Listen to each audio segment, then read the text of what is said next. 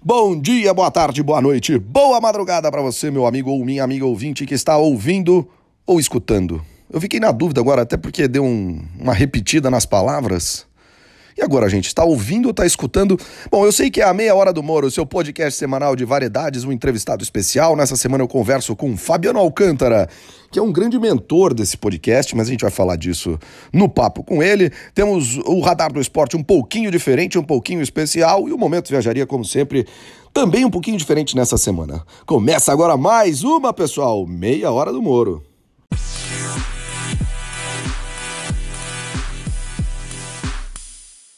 Começando mais uma meia hora do Moro. Hoje, hoje acho que a primeira coisa que eu quero fazer nesse meu podcast semanal, nesse meu nesse meu período aqui com vocês, meus amigos e amigas ouvintes, quem mora fora do Brasil, consegue ter um contato comigo legal. Mas acho que a primeira coisa que eu quero fazer hoje é mandar um beijo muito grande no coração do Thomas, da Jéssica e da Alice que nasceu. A Jéssica foi a nossa nossa fisioterapeuta na semana passada, que falou de fisioterapia na gravidez, aquela coisa toda. Ela estava grávida de muitas semanas da Alice, que nasceu, nasceu às sete da manhã nessa semana, nasceu com muita saúde, nasceu bem, nasceu legal. Então, um beijo no coração de vocês. É, vocês são pessoas muito especiais e que a Alice venha para brilhantar ainda mais a vida de todos vocês e a nossa, claro, né? Sempre Sempre bom ter vida nova, sangue novo nesse mundo tão difícil que a gente enfrenta dia após dia. Gente, eu vou mudar um pouquinho a ordem hoje. Normalmente o radar do esporte vai mais para o final, aquela coisa toda. Mas hoje o radar do esporte é um pouquinho diferente. Eu pedi para os meus amigos Renato Tato Flit e André Flecha, que fazem o podcast Última Rodada, para falarem um pouquinho do esporte em geral, para falarem, para gravarem o nosso radar do esporte de hoje e eles, e eles fizeram de uma forma muito bacana, muito especial. Então o radar do esporte de hoje é com eles. Flecha, Tato, é com vocês.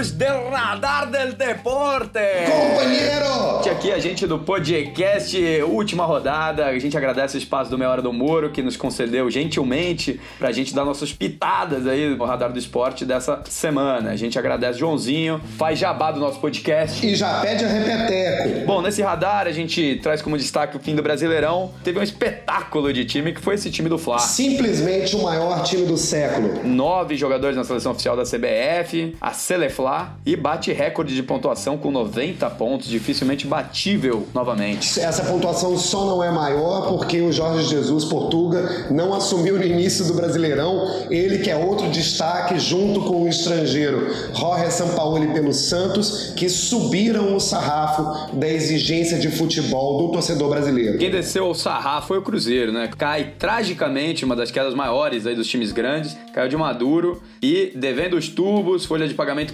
caríssima, brigas internas, casos de polícia. A segunda maior folha do Brasileirão. Então o Cruzeiro vai ter muita dificuldade. Um monte de medalhão que não vai ter como jogar a Série B e o Cruzeiro não sabe nem quem pode se interessar por esses jogadores. Bueno, segunda maior média de público da história do Brasileirão. Segunda maior, 21.270 torcedores, ficou atrás somente da média de 83 também de título do Flamengo, que teve 22.952 torcedores. Temos agora 47% de média de taxa de ocupação dos estádios e ainda muita margem de crescimento. A Itália para se ter uma ideia, tem 57%. Muito bem, a gente também teve nesse Brasileirão a implantação do VAR, VAR bastante polêmico, né? Será que foi bom? Não sei, muito tempo gasto e as decisões não têm critério. E eu ainda fico de saco cheio de que eu vou em estádio e canso de ver o tempo que demora para uma decisão ser tomada. De qualquer forma, com o fim do Brasileirão começa agora a temporada de fofoca oficial. A gente não vai entrar no mérito das transações que estão por rolar aí no futebol brasileiro, mas tem futebol ainda esse ano, né? Tem mais dois jogos importantes o Flamengo joga no dia 17 e, se tudo der certo, joga no dia 21, provavelmente contra o Liverpool. Liverpool, que é franco atirador aí, vem jogar revanche. Brincadeira, Liverpool pleno favorito. E de qualquer forma, como o nosso radar do esporte não é só sobre Brasil e só sobre futebol, a gente vai falar da Rússia, que nesse caso de doping aí, fora da próxima Copa e das competições internacionais por quatro anos, amigo. Tragédia, não? Ainda cabe recurso, mas é pouco provável que consigam. Os atletas atletas russos provavelmente competirão com bandeira internacional. E por hoje chega! Chega. Muito obrigado, galera. Um grande abraço aos ouvintes. Obrigado, Joãozinho. Aquele abraço! Olha, gente, eu só não vou dizer que assino embaixo de tudo que eles falaram, porque senão perde a graça. Esporte, muitas vezes, é isso, é o debate. Aliás, eu tenho essa impressão do esporte. O esporte é entretenimento. Então não tem nenhum cabimento ficar quebrando cadeira de estádio, ficar brigando com criança, porque o time A ou B caiu. Meu time mesmo já caiu várias vezes, nem por isso eu quis bater ninguém, eu quis eu quis xingar, quis xingar os caras que não jogaram bola, que perderam o gol na cara, essa coisa toda. Mas é entretenimento. Se você sai de uma peça de teatro e não gosta, você não vai lá bater no ator, né? Então, eu acho que é um pouco isso, acho que a gente dá muita dá muito espaço para esse tipo de vândalo, para esse tipo de idiota. Enfim, enquanto continuar assim, enquanto não tiver punição para os times, né? Estou falando do Cruzeiro que foi rebaixado. Enquanto não houver punição esportiva para os times que fazem isso, acho que a galera vai continuar ignorante, vai continuar fazendo essas bobagens. Bom, nessa toada, gente, aliás, eu fico aqui à disposição. Quando precisarem de mim aí no última rodada, já fazendo o meu alto convite, estou à disposição para falar do que for. Como eu falo aqui meia hora toda semana, eu posso falar mais meia hora e o que precisar, eu tô tamo junto. Gente, muitíssimo obrigado aí por fazer o radar do esporte dessa semana. Ficou super legal, ficou super bacana. Vamos tentar repetir mais vezes. Seguindo a toada, pessoal, vamos agora para o Minuto do Moro Bueno. O Moro Bueno tem muita coisa para falar do nosso querido presidente da República, que nessa semana conseguiu se envolver numa discussão com uma menina de 16 anos. A coisa tá ficando difícil mesmo, hein? Vamos lá, Moro Bueno. Como é que você tem para falar pra gente?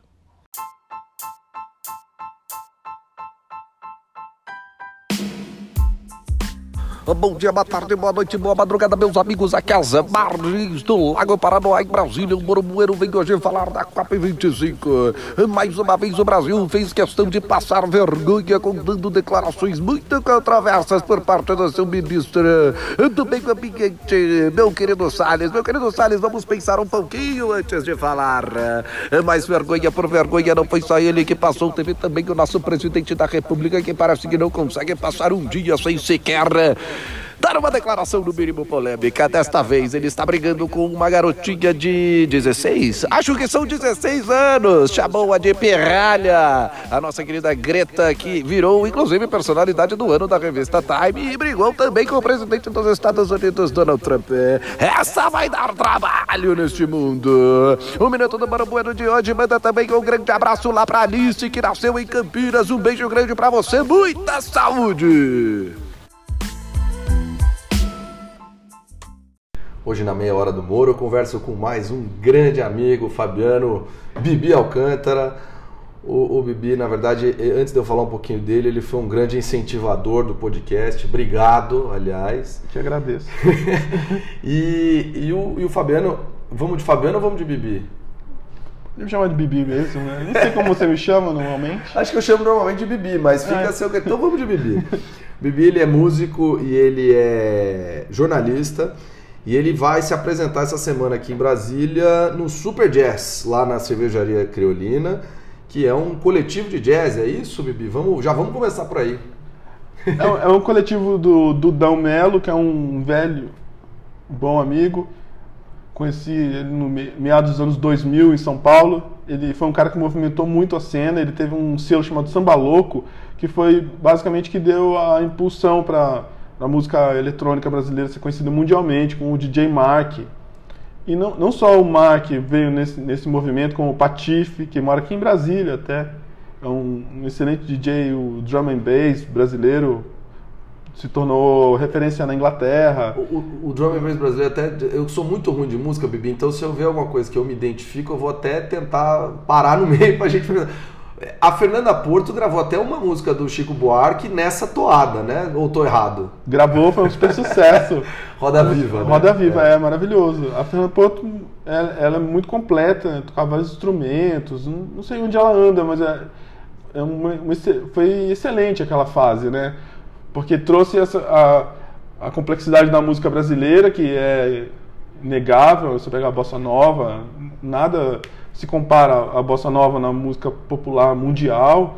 Até hoje é um, é um símbolo de sofisticação, né?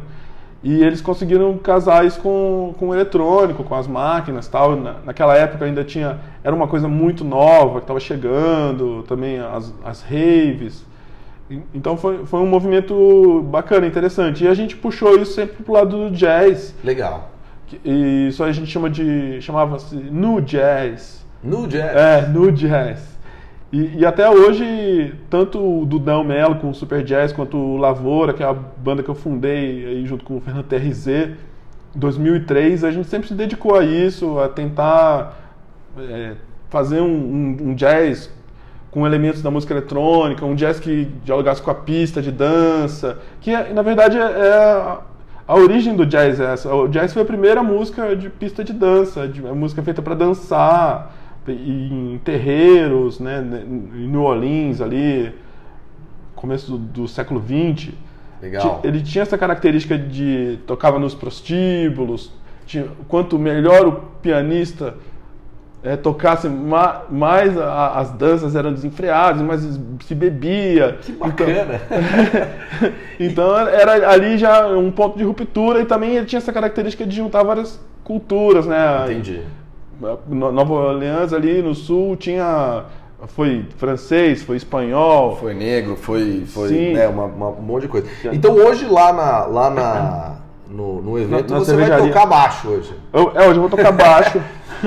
o, o Dudão me convidou aí para fazer parte desse. O coletivo são, tem vários músicos, ele, ele próprio é DJ, produtor, solta lá umas bases. A gente vai fazer hoje com os caras do- da Capivara Brass Band, que é. Os nomes são maravilhosos. Capivara Brass Band. Daqui a pouco eu vou falar até da sua outra banda. Também os nomes maravilhosos. E, e o Mário Sartorello também, que é, que é um, um cara aqui de Brasília também.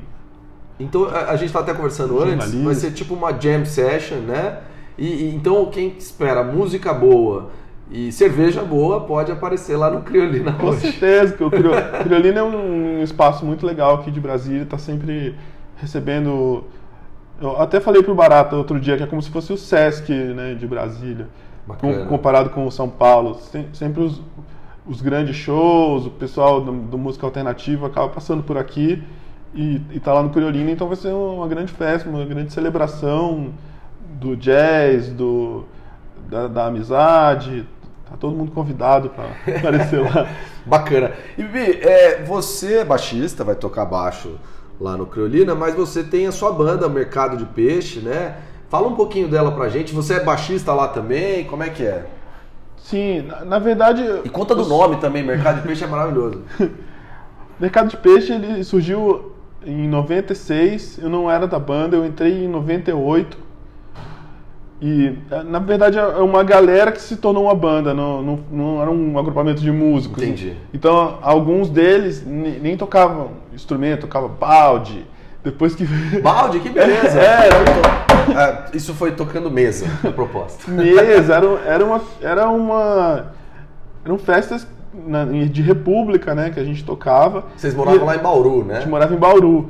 E, tinha- e esse pessoal daí do mercado de peixe começou. Tinha birimbau, era um negócio gigantesco, tinha 12 integrantes a banda. Olha só. E. E aí o, o meu amigo Ricardo Poletini, que é guitarrista, foi convidado para entrar na banda e ele falou: pô, vocês não são o baixista também? O Fabiano que mora comigo toca baixo. E a gente sempre ficava tocando junto. Passei a faculdade inteira fazendo um som com esse meu amigo, mas eu não tinha uma banda propriamente dita.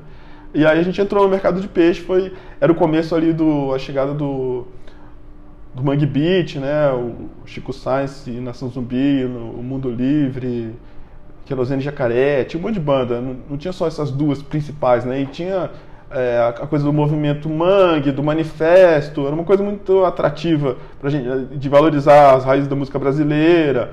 A gente passou a, a idolatrar o Chico, ainda mais quando, quando ele morreu precocemente. E a gente tentou aplicar aquela ideia, eu costumava repetir isso, que era, a ideia era fazer um mangue beat em cada estado. Então, e no estado de São Paulo a gente chegou, acabou chegando, descobrindo a cultura caipira. Entendi. O guitarrista comprou uma, uma viola, foi, foi aprender a tocar. Tem, a, a viola é uma coisa fantástica porque ela não se- não, se limita só à técnica do instrumento, que já é difícil tocar um instrumento de 10 cordas, né? mas tem toda a, a, a mítica de, Tem todo, é, de, impressionante. de- as histórias de, de pacto. Ah, de- sim. como É. Eu que sou lá do interior de São Paulo, já ouvi muita coisa nesse aspecto. Eu até dei uma vez uma viola de presente pro meu avô, meu avô Sebastião, que já tá no céu, um beijo pra riquíssimo. ele.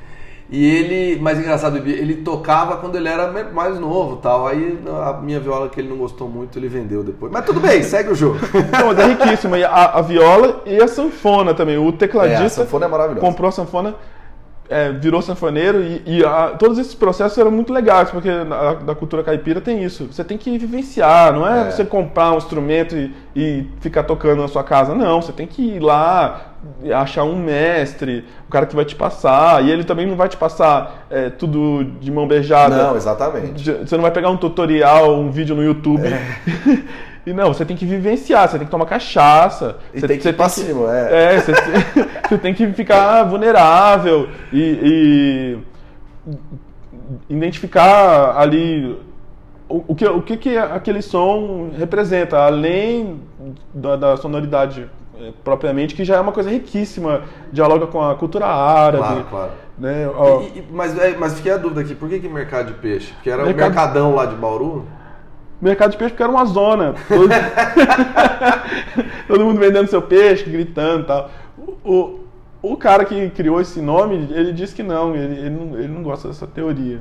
Ele não gosta dessa é- teoria. É, é o Juninho Madureira, o vocalista. Grande salve aí pro Juninho, se ele estiver ouvindo. Você pode mandar pra ele, por favor, a gente ampliar os horizontes lá pra Bauru. Pro. Eu não ele lembro, tá em Bauru ainda? Eu não lembro qual é a teoria do, do Juninho, ele tá em São Paulo agora. E- mas, aí, na toada aqui, qual o, o- o grande sucesso de vocês no mercado de peixe veio em 2005, é isso? O- o- É 2004, eu tava olhando 2004. Roça Elétrica. Roça Elétrica. Nosso álbum. Os nomes são cada vez melhores, cara. Falou do Querosene de Jacaré, Roça Querosene Elétrica. Jacaré era, uma, era uma banda bem legal. E, é, é assim, a gente lançou a saga Low Tech do Caipira Paulista Volume 1, nosso primeiro EP, e depois a saga Low Tech Volume 2. Fomos para o Fórum Mundial de Porto Alegre em 2001, que, que foi transformador, porque a gente foi de ônibus. Aquela coisa muito louca. Muitas histórias. Muitas histórias. É, aí não dá tempo num podcast. Meia hora do Moro não dá tempo. É, mas é, foi- tocamos lá na Via Campesina, pro- pros, pros camponeses da América Latina inteira, e a gente viu a responsabilidade ali, que não era só uma coisa é, estética, assim, tinha uma, tinha uma coisa mais importante mesmo, de fazer aquela música, tentativa de fazer uma música popular e de romper com, a- com as bolhas, né? Já na época a gente pensava nisso, então, tava tocando pra tiozinho, tiazinha, e a gente animou a galera, então passamos no, no- nesse teste ali da, da Via Entendi. Campesina, que foi importante, e também to- tocamos um dia antes no, no- no- lá, lá em Porto Alegre num, num parque o Miranda apareceu, o Carlos Eduardo Miranda falecido e, e gostou muito, elogiou, ficou muito feliz. Pô, estamos aqui em Porto Alegre. Roça, Miranda. maravilha. É. Depois veio o Roça Elétrica em 2004. Isso. Bibi, você contou aí de uma viagem e tal. Eu sei que você já teve em vários lugares, né? Você é nascido no Rio, certo? É, eu nasci no Rio. Então, então eu vou agora para o momento viajaria e daqui a pouco a gente volta um pouco mais aqui de mercado de peixe, lavoura, roça elétrica e nosso Bibi Alcântara.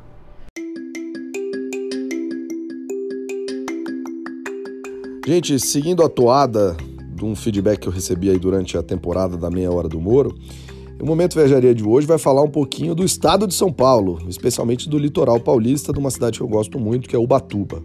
Aliás, eu quero mandar um grande beijo para minha amiga jornalista da BBC, Mariana Schreiber. Certa vez ela, ela me incentivou a pesquisar um pouco do turismo no estado de São Paulo, porque ela disse que morava em São Paulo e não tinha nada para fazer perto da cidade. Imediatamente, como paulista que sou, vociferei veeme- veementemente para dizer, claro que tem.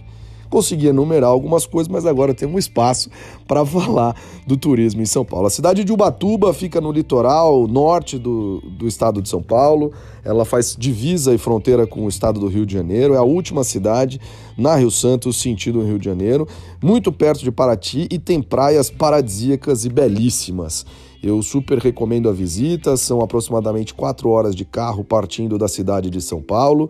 São aproximadamente cinco horas e um pouquinho partindo da cidade de Socorro.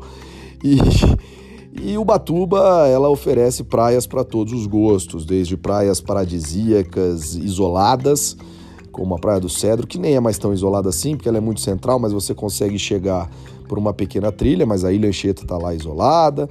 Enfim, como praias de surf, a praia de Tamambuca, as praias de Tamambuca e do Félix são muito conhecidas pelo surf. A praia de Tamambuca, inclusive, já recebeu até a etapa do Mundial de Surf, que está aí na cara do gol para o nosso Gabriel Medina ou para o nosso Ítalo serem campeões.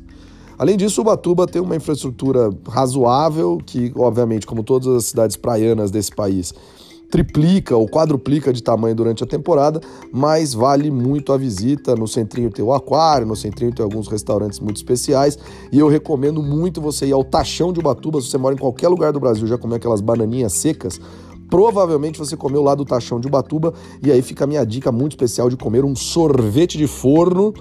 Eu adoro o sorvete de banana de forno de lá. Eu acho maravilhoso. Aliás, preciso ir ao Batuba tomar um sorvete de forno lá no Tachão. Batuba é isso, pessoal. Tem praias no centro, praias movimentadas, tem até uma praia virada ao contrário, a única praia que dá para ver o pôr do sol lá em Ubatuba, que é a praia da Almada. Qualquer coisa é só mandar mensagem aqui para o Momento Viajaria na Meia Hora do Moro. Lembrando de seguir até o arroba Viajaria lá no Instagram, para gente dar mais dicas de viagem.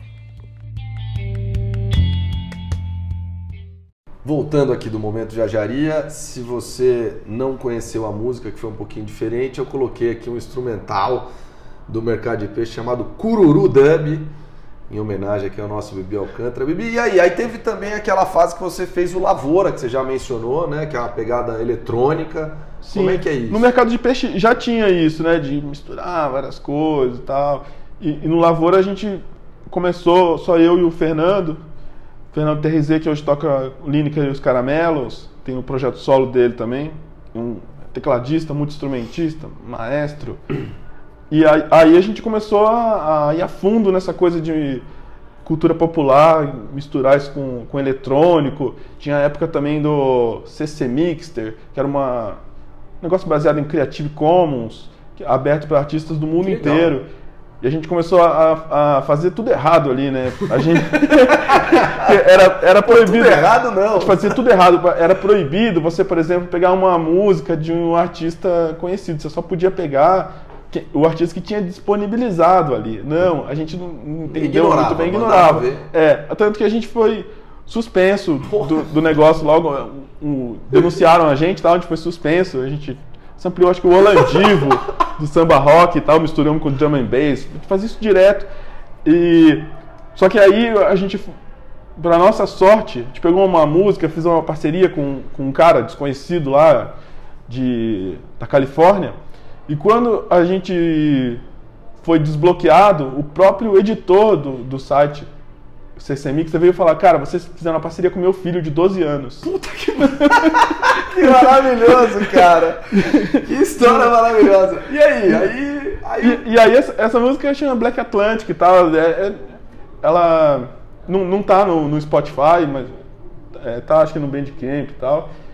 E, e, foi nessa fase que a gente começou a gente fazia música assim, tinha muitas parcerias, muita essa coisa da música livre, né, de liberar, não, não ter mais o, todos os direitos reservados, eram alguns direitos reservados. Entendi. Mas a... se, se, você criasse alguma coisa a partir daquela música, então estava liberado, já era, ela era sua também, era só dar o crédito. Mas, mas agora eu fiquei curioso, Bibi, é, a gente consegue arrumar um pedaço da Black Atlantic para colocar uhum. agora? Consegue. Então beleza. Consegue. Então agora Black Atlantic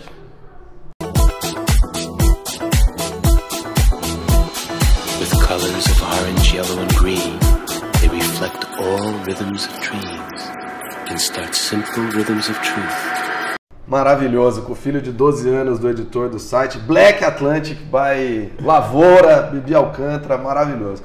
Bibi, a gente estava conversando antes, inclusive, dessa pegada de que a música hoje é uma música muito mais pulverizada, né? A gente conversou um pouquinho de que ali nos anos 90, anos 2000 tinha uma pegada diferente. Como é que você vê isso da música hoje está muito mais pulverizado? Eu nem vou conseguir entrar no mérito das correntes da banda, porque eu sei que você falou das correntes do mercado de peixe, a gente teve um papo incrível falando de Beatles e tal, mas aí eu acho que minha meia hora não dá tempo. Então vamos falar das músicas dos anos 90 e da pulverização de hoje, acho que é mais. É, os anos 90 foi, foi o, o fim da, da indústria da, da, música propriamente dita, né? Quando tinha coisa de clipe e, para você você tinha que ter uma gravadora para poder lançar uma música e a, dali quando o independente começou a aparecer, a internet começou a ser também a criar nichos, Do mesmo jeito que ela favoreceu que coisas terríveis acontecessem, como terraplanistas. Esse, esse tipo Nossa, de, de coisa que, que se organizou ali também dentro da internet, também aconteceram coisas boas, como a volta do- da, da viola, do, a, a- essa organização melhor de- da- da- do- da- da- dos nichos também trouxe um, um movimento positivo para a música, apesar de ter pulverizado muito. Então, hoje em dia, é difícil você saber o que está acontecendo, saber o, o que, o que vem de novo, se- e, porque não tem mais uma, uma MTV para você ter como base, ou Eu diria que um tem site. tanta coisa hoje, no máximo você consegue ver o que está sendo mais ouvido no Spotify, né? Mas, cara, tem muita coisa, né? Então você pega assim, você só consegue saber de artistas de renome mesmo, nacional. É um ou dois, tipo, sei lá, Anitta. Beleza, Anitta explodiu, tá Sim, lá, sim, um é. zilhão de views e o caramba. Mas o resto é super pulverizado, né? Então. E, e aí tem a saída ou é o caminho mesmo? Não, tem saído, que- porque isso vai se organizar novamente mais pra frente. Até porque isso movimenta é, dinheiro. não- você não pode fazer é, tudo de graça, né? Não, não dá pra deixar tudo, tudo de graça. E se for pra ficar de graça, que não que as corporações ganhem, não que fique tudo pro Spotify e zero pro artista, né? Se alguém tá, tá ganhando, então quem tem, tinha que ganhar era o artista. Né? É lógico, não é verdade. E hoje o Spotify ganha muito mais do que o artista, né? Hoje, É, o que- o que você nada recebe contra, ali. Spotify, nada, Nada- contra. é, se você estiver ouvindo o Spotify, nada, tá tudo bem. Eu gosto de vocês. É, não cobra o Anchor, não. Tá tudo legal. É. Mas é verdade, né? A gente tem essa. E, e- e- Mas tem muita coisa acontecendo, com certeza. Essa facilidade que você tem hoje de produzir. Aqui em Brasília mesmo, eu já descobri artistas super interessantes. O Marinho, por exemplo, que é um cara que ganhou a batalha de MC aí da Budweiser, ganhou a etapa do- de São Paulo também. MC Marinho, cara daqui de Brasília. Ele está sempre aí na Batalha do Museu, que também é um, um evento super legal, que reúne essa galera dos MCs, que- dos improvisadores e tal. Então tem, tem essa efervescência acontecendo e às vezes só, só não tem as pessoas olhando, né? Ou, ou não tem essa integração melhor entre a galera da, da perifa com, com o plano. mas, mas aí você acha que a imprensa tem um papel nisso? Como Com é que- certeza, era para ter. A imprensa também nessas. Só outro dia saiu uma pesquisa da quantidade de cidades que tem um jornal, né? Isso aí vai diminuindo a, a, a cada tempo. isso- aí abre possibilidade. Se você não tem um, um- um jornal, abre, você se informa como? Pelo, por corrente de É WhatsApp e verdade. tal. É verdade. E, e- e cria uma fragilidade, né? É, Do você, jeito- você, isso cria fragilidade para todo tipo de notícia, inclusive a notícia crítica da música ou crítica da cena cultural, né? Você não consegue, sobram uns poucos e aí o resto é super pulverizado, você não consegue nem saber bem, não consegue, porque aquilo que a gente estava conversando antes, né? Você pega os anos 90, tinham grandes bandas brasileiras que hoje não tem mais, né? que você até mencionou, Planet Ramp e tal, que hoje hoje ou vivem do passado, mas não tem ninguém explodindo novo, né? É, hoje em dia o movimento acontece de um jeito diferente. Você vê o Djonga, que é um cara, um rapper mineiro, ele fez o movimento dele, ele tá circulando pra caramba, tá, ganhou a PCA de melhor disco, o disco dele chama Ladrão. Ele faz uma- justamente uma, um questionamento sobre como que o negro aparece na mídia. Entendi. Geralmente como ladrão. É verdade. Não, e aí ele foi ladrão, ele é o ladrão porque ele tá, tá aparecendo não como o cara que, que é criminoso, mas como o, cara que fez o melhor disco. Que- que- é, e, e- e é, tipo, e é maravilhoso co- como ele traz esse questionamento. Ele tocou aqui no Coma, foi bem legal. Tinha uma, uma galera também se identificando. A e tal. gente está inclusive numa questão de muitas vezes criminalizar até certos gêneros, né? Essa história do funk. Total, funk é, repete a história que aconteceu com o samba E lá com atrás. jazz lá atrás, Com, com talvez. jazz também, é. Voltando ao nosso início aqui do O papo. jazz foi proibido no. Você não podia nem, nem assoviar Uma um, música de jazz. um tema de jazz que a polícia já, já vinha te, te pegar lá em Nova Orleans. Bibi, é, nosso tempo tá acabando, tá uma delícia o papo. Eu que nunca entendo nada de música, sempre aprendo muito quando eu converso de música. E acho que a gente precisa fazer uma outra edição do podcast aí para falar de baixo em geral, porque baixo é um dos instrumentos mais difíceis, sobretudo no jazz. Isso eu aprendi porque o meu grande amigo que mora na Austrália, Laur, um beijo para você. É, ele é baixista Então eu sei que é difícil pra caramba. Talvez a gente tire um dia. Ou a gente até pode inventar um quadro, hein, Bibi? O quadro da música. E vamos, vamos, vamos pensar isso aí. Mas Legal. quero muito agradecer sua participação, sua presença. Ah, qual instituição? Precisamos saber a instituição. Instituição. Pera aí que eu peguei aqui.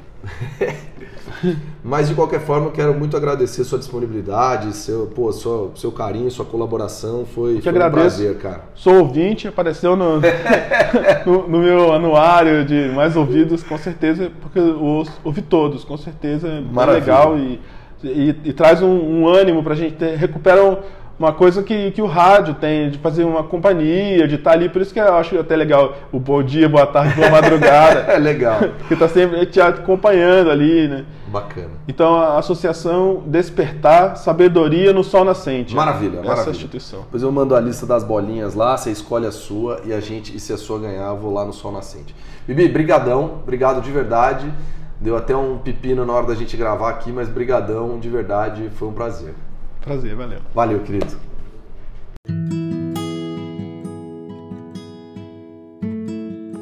E o que mais você precisa saber nesta semana, além de escutar a meia hora do Moro, seu podcast semanal é. É, primeira coisa, se você mora em Brasília, a festa, né, que o nosso Fabiano Bibi Alcântara vai tocar nessa sexta-feira, 13 de dezembro, na Cervejaria Criolina. E a Cervejaria Criolina é um espaço muito bacana, mesmo que você não consiga ir à festa nesta sexta-feira, vale a pena a visita, vale a pena o passeio, vale a pena a diversão lá na Cervejaria Criolina. Além disso, o meu amigo Bruno Corsetti mandou para mim uma sugestão muito bacana, um documentário de quatro episódios que o UOL Universo Online produziu a respeito do nascimento e da atual conjuntura aí do primeiro comando da capital, aquela fac- facção criminosa que aí assola os presídios e a criminalidade no estado de São Paulo e hoje já muito além do estado de São Paulo, mas também em outros em outras unidades da federação e até em outros países. Além disso, eu não posso deixar de falar novamente do, da série Explicando da Netflix, mas em especial a parte da mente. Eu já falei lá atrás, num dos primeiros episódios, mas eu insisto, vale muito a pena assistir. Quero inclusive comentar com quem puder. Além disso, quero fazer mais um agradecimento especial a todo mundo que me mandou aí mensagem com a meia hora do Moro nos seus podcasts mais ouvidos de 2019. É, um abraço para todos vocês, um abraço para quem prestigia. É, é realmente gratificante ter todo o pessoal mandando as mensagens, sugerindo pautas e etc. Mas vamos continuar ouvindo, pessoal. Lembrando que a Meia Hora do Moro está em oito diferentes plataformas. As mais conhecidas, pelo menos para mim, são o Spotify, o Apple Podcasts, o Google Podcasts e o próprio Anchor, que é o nosso distribuidor. Não se esqueça de escutar a última rodada, podcast dos meus amigos Renato Tato Flit e André Flecha, que fizeram brilhantemente o nosso radar do esporte de hoje. Não se esqueçam de seguir a Meia Hora do Moro no nosso glorioso Instagram, arroba Meia Hora do Moro. Tentem seguir também a Meia Hora do Moro no Twitter, eu já consegui publicar algumas coisinhas nesta semana. E eu acho que eu vou ficando por aqui hoje, hein? E vou dar o meu tchau no último idioma do translation do Google, que é o Zulu, um dos 11 idiomas oficiais lá da África do Sul. Hambakale!